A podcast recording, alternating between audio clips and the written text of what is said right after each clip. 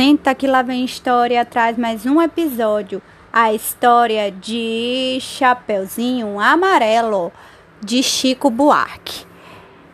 Era a Chapeuzinho Amarelo, amarelada de medo. Tinha medo de tudo, aquela Chapeuzinho. Já não ria, hum, em festa não aparecia. Não subia escada, nem descia. Não estava resfriada, mas tossia. Ouvia contos de fada e estremecia. Não brincava mais de nada, nem de amarelinha. Tinha medo de trovão, minhoca, para ela era cobra. E nunca apanhava sol, porque tinha medo da sombra. Não ia para fora para não se sujar. Não tomava sopa para não se ensopar. Não tomava banho para não descolorar. Não falava nada para não enganar. Não ficava em pé com medo de cair. Então, viva, vivia parada, deitada, mas sem dormir, com medo de pesadelo. Era Chapeuzinho Amarelo. E de todos os medos que tinha, o medo mais que medonho era o medo do tal lobo. Um lobo que nunca se via, que morava lá longe, do outro lado da montanha, no buraco da Alemanha, cheio de teia de aranha, numa terra tão estranha que vai ver que o tal lobo nem existia. Mesmo assim, a Chapeuzinho tinha cada vez mais medo do medo, do medo, do medo de um dia encontrar um lobo. Um lobo que não existia. Chapeuzinho Amarelo, de tanto pensar em lobo, de tanto sonhar com lobo, de tanto esperar o lobo, um dia topou com ele, que era assim: carão de lobo, olhão de lobo, jeitão de lobo e principalmente um bocão tão grande que era capaz de comer duas vovós, um caçador, um rei, uma princesa, sete panelas de arroz e um chapéu de sobremesa. Mas o engraçado é que assim que encontrou o lobo, a Chapeuzinho Amarelo foi perdendo aquele medo o medo do medo do medo do medo de um dia encontrar o lobo.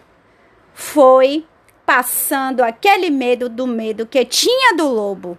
Foi ficando só um pouco de medo daquele lobo. Depois acabou o medo e ela ficou só com o lobo.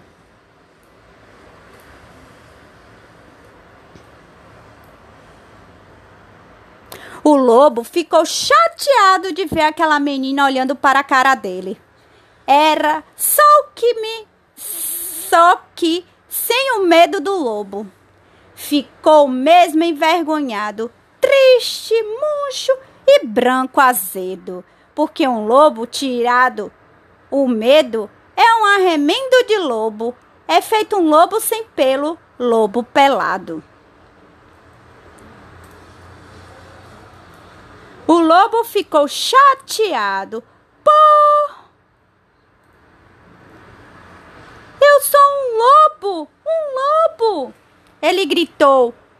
Mas a Chapeuzinho nada fez. E ele gritou: Eu sou um lobo! Eu sou um lobo! A Chapeuzinho deu risada. Kkkkkk.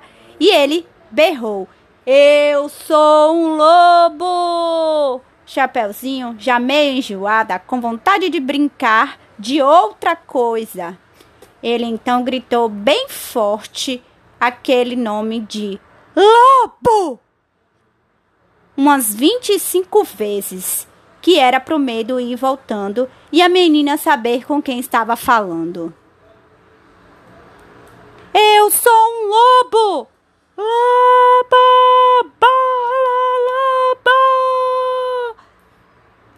Aí, Chapeuzinho encheu e disse: Pare assim agora! Já! Do jeito que você tá! E o lobo parado assim, do jeito que o lobo estava, já não era mais um lobo. Era um bolo. Um bolo de lobo fofo, tremendo que nem um pudim, com medo da Chapeuzinho, com medo de ser comido com vela e tudo inteirinho. Lobo, lobo, lobo, lobo. No meio de lobo tem o bolo. Chapeuzinho não comeu aquele lobo bolo, bolo lobo, porque sempre preferiu de chocolate. Aliás, ela agora come de tudo, menos sola de sapato. Não tem mais medo de chuva, nem foge de carrapato. Cai, levanta, se machuca, vai à praia, entra no mato, treme em árvore, rouba fruta, depois joga amarelinha com o primo de, da vizinha, com a filha do jornaleiro, com a sobrinha da madrinha e o neto do sapateiro.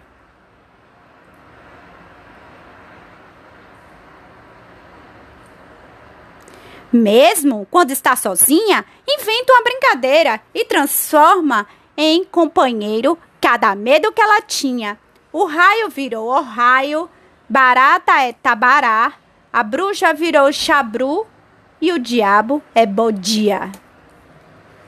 Fim da história.